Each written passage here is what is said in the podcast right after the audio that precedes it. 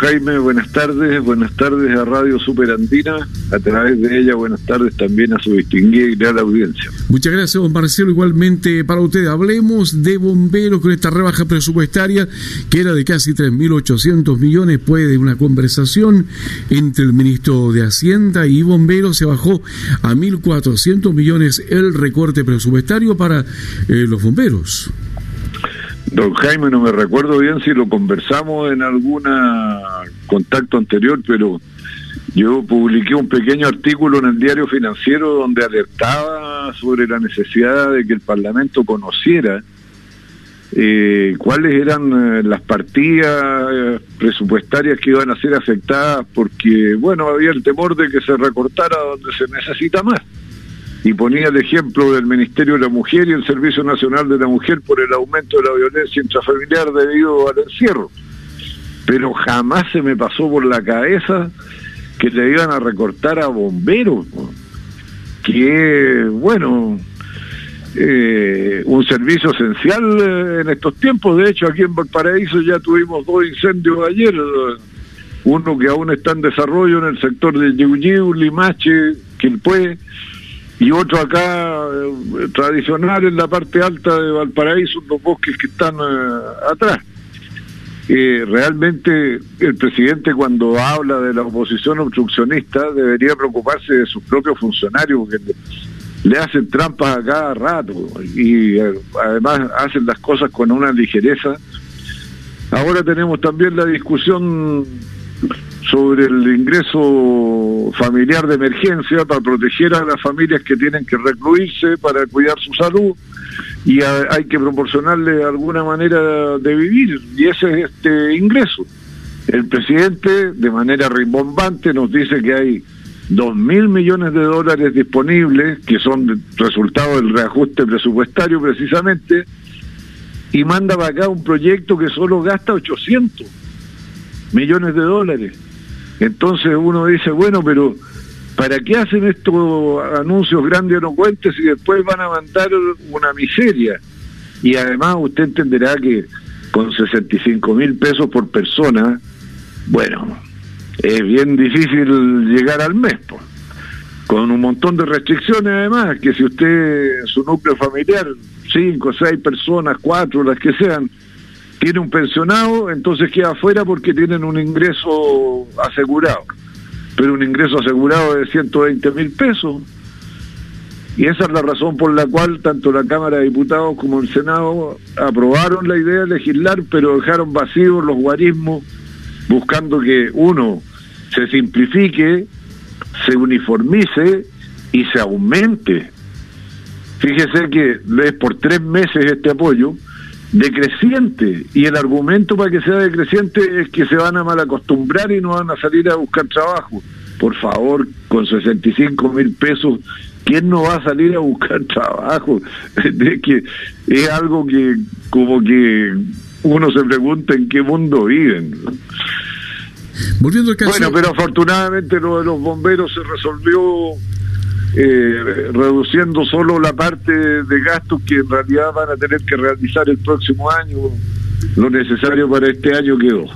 Ya, no, no hay ninguna gestión parlamentaria para recuperar eso y que quede nada el recorte para bomberos. Sí, ayer, ayer se aprobaron, ya cuando ya se había resuelto el problema, pero bueno, sirve de testimonio de la preocupación. Se aprobaron como seis o siete proyectos de acuerdo que apuntaban en la misma dirección solicitando que se repusieran estos recursos a los bomberos. El otro tenor, don Marcelo. Bueno, aquí hay una discusión también porque se trata de la incorporación del exministro de Hacienda al directorio de Cencosud. Esto ha reabierto un debate de la puerta giratoria de exfuncionarios públicos que emigran luego a empresas eh, privadas.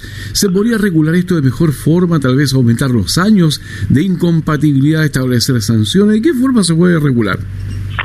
Mire, eh, de lo que se trata es de establecer una prohibición de que la persona que está en cargos que están relacionados con eh, empresas no pasen desde que dejan el cargo público directamente a la empresa sobre la cual tuvieron cualquier tipo de, de tuición, control, fiscalización, en fin. porque, bueno, se presta precisamente para estos eh, enredos que la opinión pública rechaza, de que son todos los mismos, están en la misma cosa. En algunos países se hacen periodos largos de incompatibilidad y cuando las personas no tienen la posibilidad de buscar trabajo en otro sector que no sea el que conocen, se les indemniza por, para mantener la separación. Acá no es el caso porque hay muchas alternativas. Un economista puede trabajar en las universidades, puede montar su propia consultora, puede hacer montones de cosas.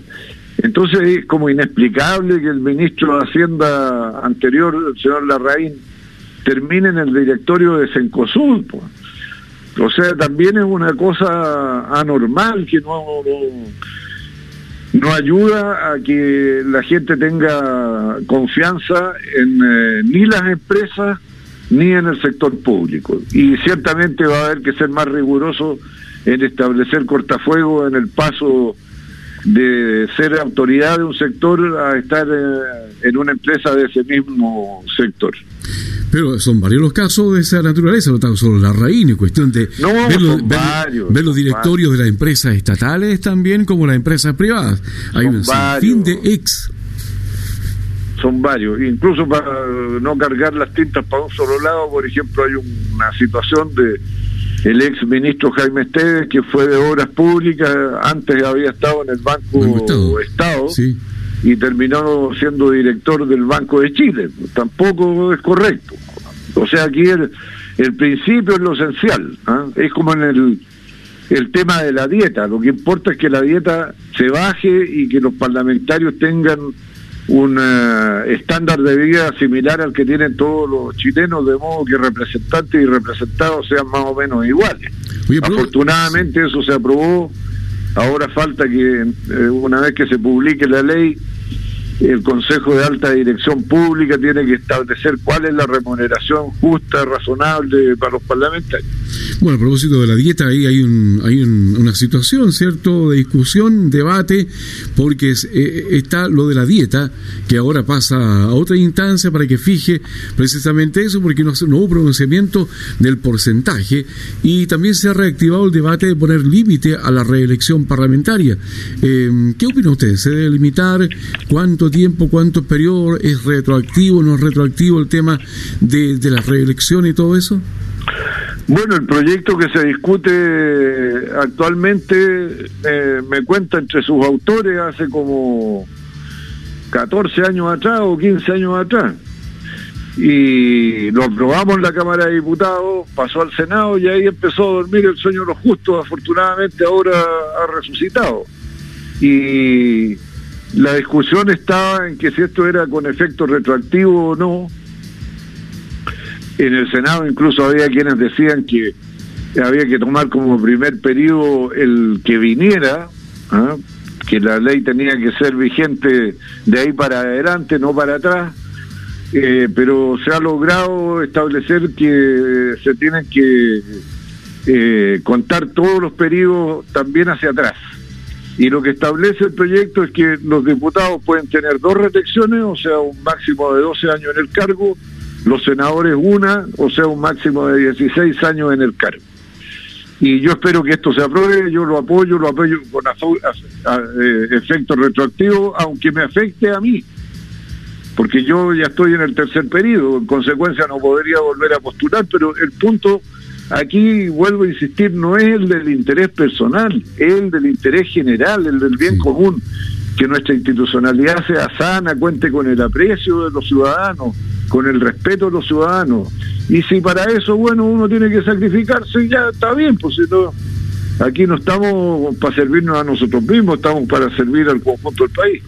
Don Marcelo, en principio se ha hablado que también iban a alcanzar esto a las autoridades municipales, este tipo de cortapisa, es decir, limitar la reelección y todo eso. ¿En qué quedó? No, lo de las autoridades municipales quedó excluido porque ya se había iniciado el proceso electoral con todos los prolegómenos que los caracterizan y bueno, ahí aparecía como poco razonable, van a quedar, pero van a quedar para eh, lo que sigue, para el futuro. Ya, entonces, por la próxima elección no hay problema. no, para la próxima no habría problema. Todavía no se ha terminado de aprobar el proyecto, en todo caso, don Jaime. ¿ah? Perfecto. Y no se sabe cuándo tampoco. Próximo año, en algún momento. Yo lo, mantendré informado de cómo evoluciona la cosa. Muy bien, don Marcelo. Muchas gracias por todas las informaciones. Que tenga no tan solo una buena tarde, sino que un buen fin de semana ahí cuidándose como todo el mundo. Gracias, don Jaime. Igualmente para usted y su distinguida la audiencia. Muchas gracias. Buenas tardes. Buenas tardes. Nos acompañó en directo a esta hora el diputado Marcelo Chilling.